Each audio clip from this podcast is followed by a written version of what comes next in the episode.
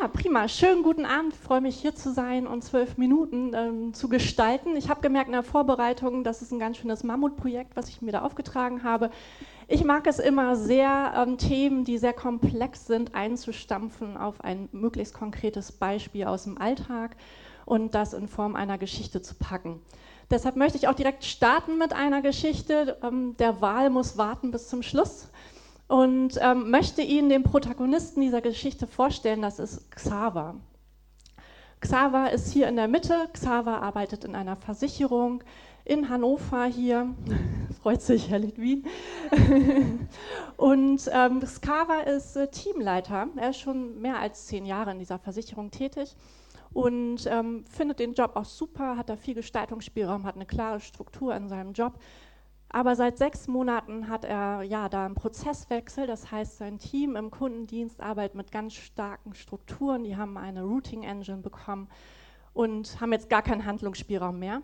Das heißt, alle müssen irgendwie ja, äh, schauen, was die Maschine sagt, was sie zu tun haben. Sprich, die Maschine sagt, wann schreibst du E-Mails oder wann telefonierst du.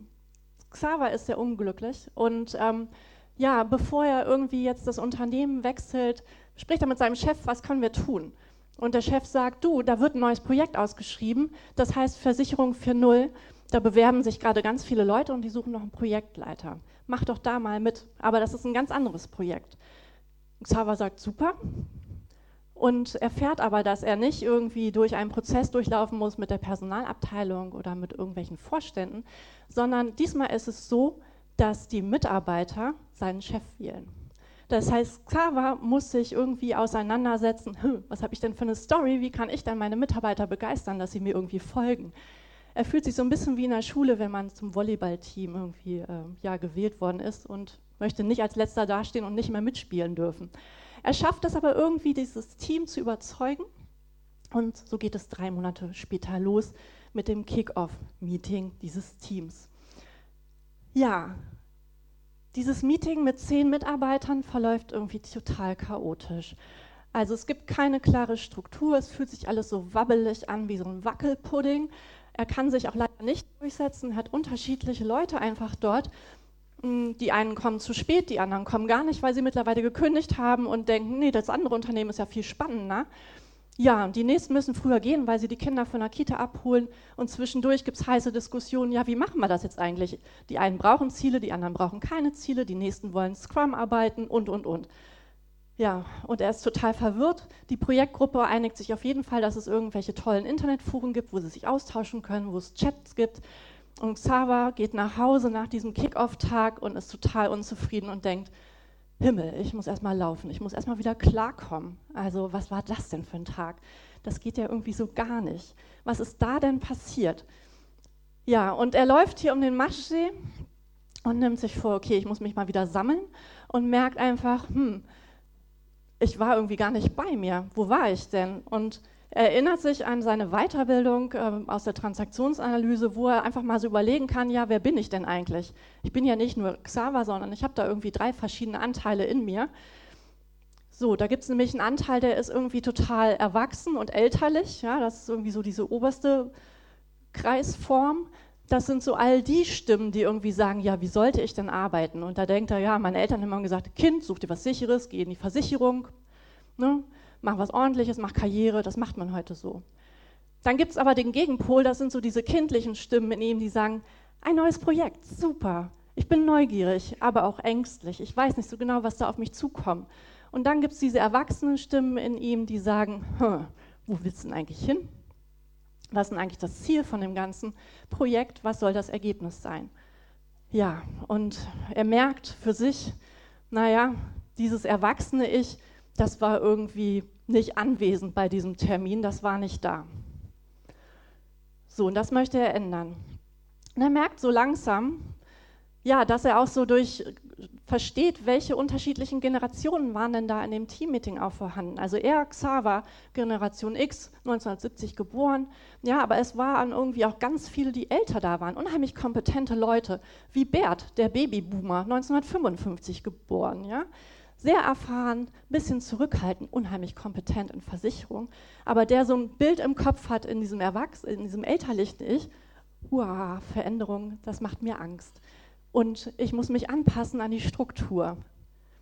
So, und dann aber wiederum so ein Yannick aus der Generation Y, 1990 geboren, der sagt, ach, ich bin aufgewachsen, da gab es gar keine Hierarchie. Meine Eltern haben mir gesagt, Kind, wenn du erstmal erwachsen bist, kannst du dir einen Job aussuchen. Die Unternehmen werden sich reißen um dich.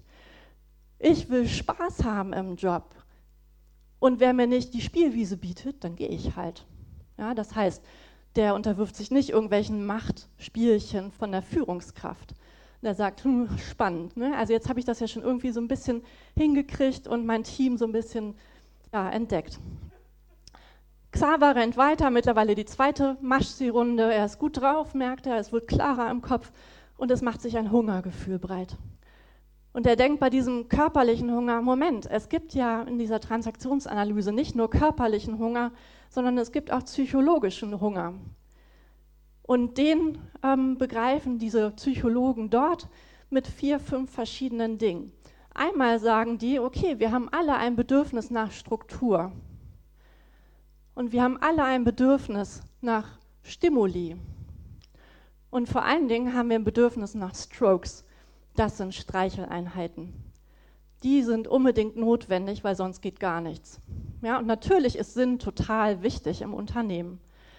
Und er überlegt für sich, hm, wie ist das denn für mich mit diesen verschiedenen Bedürfnissen? Und er sagt sich, ich habe überhaupt gar keine Struktur gerade. Also ist alles total entgrenzt, die Kommunikation läuft aus dem Ruder, ich brauche unbedingt Struktur. Ich brauche klare Regeln, wer macht was im Team, wie kommunizieren wir überhaupt und wo soll das Ganze hin? Er merkt auch, Stimuli hat er genügt.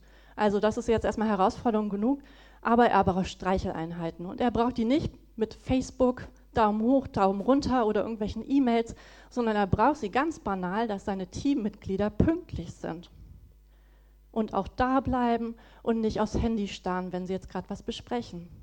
Und er braucht Feedback. Er wünscht sich wirklich Rückmeldung, qualifiziert. Er wünscht sich, dass man sich in die Augen guckt, ja, dass man sich auch mal anfassen kann tatsächlich.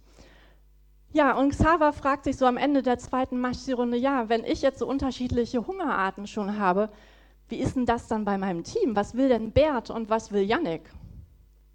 Keine Ahnung, irgendwie muss ich mit denen sprechen. Und er denkt sich, hm, das ist eine gute Idee, merkt aber auch da wieder so Ende der zweiten Runde, Anfang der dritten Runde, ey, der Hunger wird echt irgendwie größer. Ich brauche Pizza. So, und bei dieser Überlegung, welche Pizza er so heute Abend essen möchte, kommt ihm in den Sinn, Pizza ist ein gutes Stichwort, um diese psychologischen Grundbedürfnisse, diese Hungerarten irgendwie mal auf den Teller zu bringen. So, und er überlegt sich, naja, also so eine Pizza, die besteht ja zu allen allem ersten Mal aus äh, irgendwelchen Zutaten, irgendwelchen strukturgebenden Bestandteilen, wie beispielsweise Salami, Schinken oder manche mögen noch ein Ei drauf, kann er nicht verstehen, aber gut. Ähm, dann gibt es ähm, ja, lustige Dinge, die stimulieren eher, sind scharfe Gewürze oder auch ein bisschen Gemüse. Und das, was besonders gut tut, was so seelische Streicheinheiten von innen sind, das ist der Käse der ist schön fettig und salzig und gibt einfach ein wunderbar gutes Gefühl. Ja, und die ganzen Zutaten nützen nichts, wenn wir keinen Teig haben. Und das ist der Sinn. Das ist das, was alles verbindet. So, und jetzt weiß er für sich auch schon irgendwie, wie seine Pizza heute Abend aussieht. Schön mit Parmaschinken, Rucola und so weiter. Er kriegt noch mehr Hunger, läuft noch schneller nach Hause. Und er nimmt sich vor, okay, das muss er jetzt mal mit seinem Team besprechen. Er möchte irgendwie wirklich sich austauschen, wie ist denn das bei euch? Ja, also wir wollen jetzt mal ein Teammeeting machen und wollen mal gemeinsam irgendwie drüber sprechen. Er sagt auch am Anfang, hey, das ist gestern echt schlecht gelaufen. Es stand irgendwie neben mir, gehört auch dazu und ich möchte einfach euch einen Rahmen geben. Ich möchte euch eine Pizzaschachtel geben und erklärt dann quasi die verschiedenen Zutaten für die Pizza. Ja, und Bert und Yannick und alle anderen steigen ein in diesen Dialog und merken, hm, das ist ja total spannend, weil alle von uns haben alle die Zutaten und brauchen diese Grundbedürfnisse, aber es ist alles ganz unterschiedlich. Der eine möchte Mozzarella, der möchte einen Dienstwagen, ja, und der nächste, der möchte einfach ein bisschen Work-Life-Balance haben. Der möchte kein Mozzarella, sondern möchte vielleicht Gorgonzola-Käse. Ja, aber alle wollen irgendwie dasselbe. Und Xava ist ganz wichtig, dass sie den Teig zusammen kneten. weil das ist die Grundlage für ihre Arbeit der nächsten Jahre. Dass sie den Sinn gemeinsam definieren, dass sie sich selber alle Gedanken machen, ja, was, was soll denn in diesen Teig rein?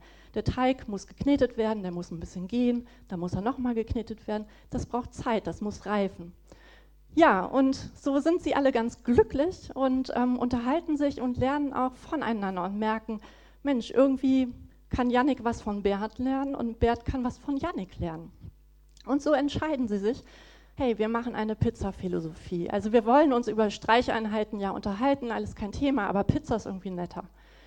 Und diese Philosophie für ihre Projektarbeit sieht so aus, dass sie schon erkannt haben, also die Arbeit, die ändert sich, aber unsere Bedürfnisse, die bleiben gleich. Also die Pizza wird immer irgendwie da sein. Den Teig, den kneten wir gemeinsam. Wir unterhalten uns gemeinsam über den Sinn. Und was sie auch für sich erkennen und gemeinsam besprechen, keine Ahnung, was Bert morgen auf seine Pizza haben will oder wie es ihm geht. Das heißt, sie sorgen für sich selber, dass ihre guten Zutaten raufkommen und sie tauschen sich auf, weil das ist nicht auf der Stirn geschrieben. Sie halten sich an Spielregeln, das ist der Pizzakarton. Sie verständigen sich darauf, dass Xaver sie vertritt nach außen. Ansonsten machen sie es gemeinsam. Und sie stellen fest, Pizza geht irgendwie immer. Ja, egal ob Digitalisierung oder nicht, das ist eine gute Konstante. Xaver ist total happy, er hat es geschafft, einfach mit seinem guten Standing, mit ähm, ja, einer Machtabgabe auch ans Team, mit einem großen Miteinander, ja, sein Team weiter aufzubauen, hat weitere Follower bekommen und ja, ist einfach riesig stolz auf sein Projekt und sein Team und freut sich auf das Weitere. So, diese Geschichte ist rein fiktiv gewesen. Ich habe es bewusst nicht komplizierter gemacht und habe alles Männer sein lassen. Bitte kein weiteres Gender-Thema an der Stelle. Und äh, diese Geschichte beruht einfach, ja, ne? danke.